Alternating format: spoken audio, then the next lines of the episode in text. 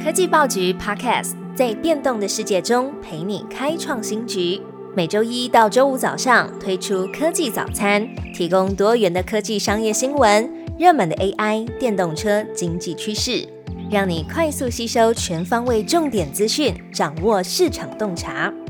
科技早餐今天精选五则国内外重要科技新闻。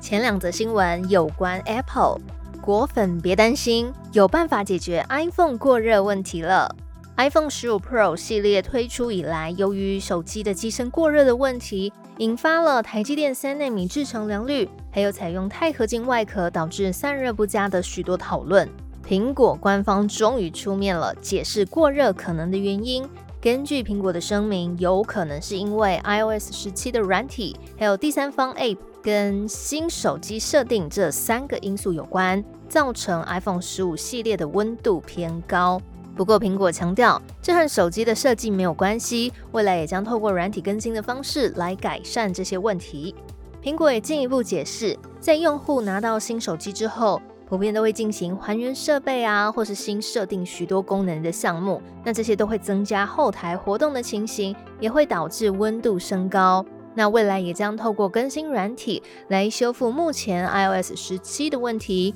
另外，苹果也点名啊，有些第三方应用程式的更新导致系统过载了，像是 Instagram、Uber 等等。那苹果也正在和这些 App 开发商合作推出修正档。库克证实，苹果正在研究生成式 AI 服务。苹果执行长库克日前在参观位在英国的办公室的时候表示，苹果正在英国招募更多员工来从事 AI 的技术工作，并且重申，苹果对于英国的大力投资已经为了英国创造大约五十五万个就业的机会。而针对外界猜测，苹果是不是也在研究类似 Chat GPT 的生成式 AI 服务呢？库克表示，AI 在苹果的产品当中无所不在，也证实了公司正在进行生成式 AI 的研究。目前产品当中已经有许多应用 AI 的功能，像是 Apple Watch 有跌倒检测、碰撞检测、心房转动检测，还有心电图的功能。那以及 iPhone 上面也有预测字词的功能，使用到了 AI。我们把焦点回到台湾的产业风向，景气灯号连十蓝，最慢第四季转正。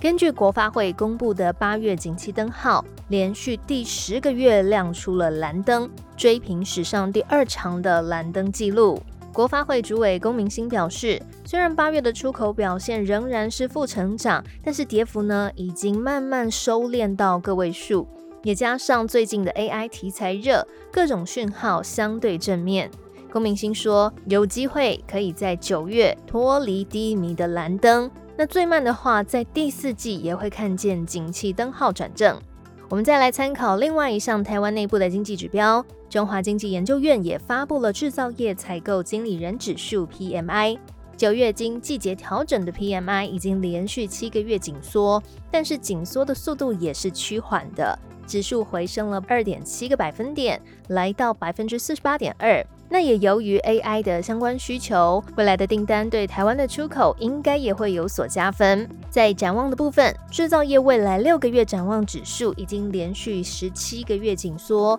不过也回升了二点六个百分点，来到百分之四十四点七。那么在 Zoom Out 听听看其他的大企业新闻，NVIDIA 稳坐龙头吗？AMD 苏姿峰表示：“我不相信护城河的存在。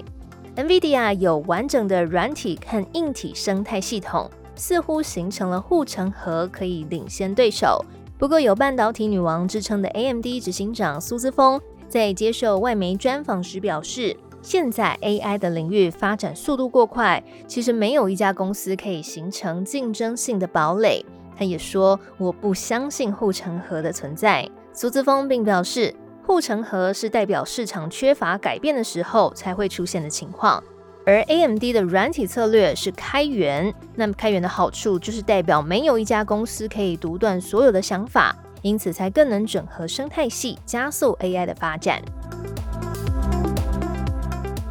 最后一则新闻。Intel 使用 EUV 首度量产，表示重夺了地位的里程碑。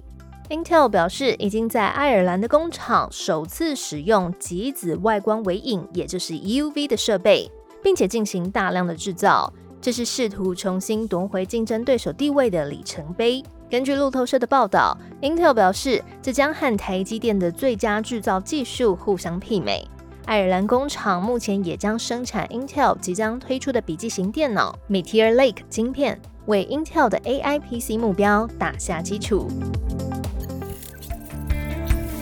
最好听的科技新闻都在 Tag Orange，锁定科技早餐，为你快速补充营养知识，活力开启新的一天。